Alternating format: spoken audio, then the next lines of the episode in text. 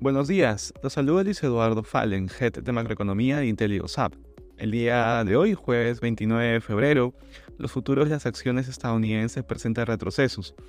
Hoy la mirada del mercado se centrará en la publicación de los datos de inflación, específicamente del índice de precios del gasto en consumo personal correspondiente al mes de enero, lo cual es una métrica clave para la Fed y ayudará a determinar el camino hacia adelante para la política monetaria estadounidense.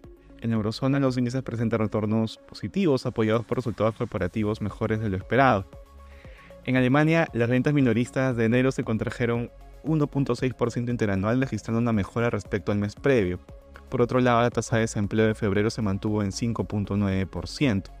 Finalmente, se espera conocer también la inflación de febrero para Alemania, esperando una caída de registro a 2.6% desde el 2.9% del mes anterior.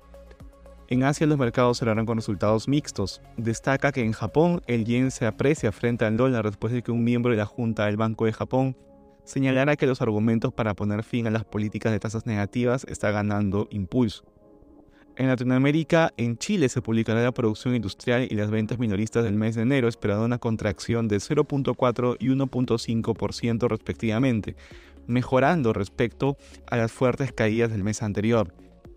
Respecto a commodities, destaca que el precio del petróleo avanza luego que la OPEP prorrogara hasta junio los topes de producción del primer trimestre y estaría evaluándose prorrogar las reducciones de bombeo hasta el segundo trimestre. Gracias por escucharnos y si tuviera alguna consulta, no duden en contactarse con su asesor.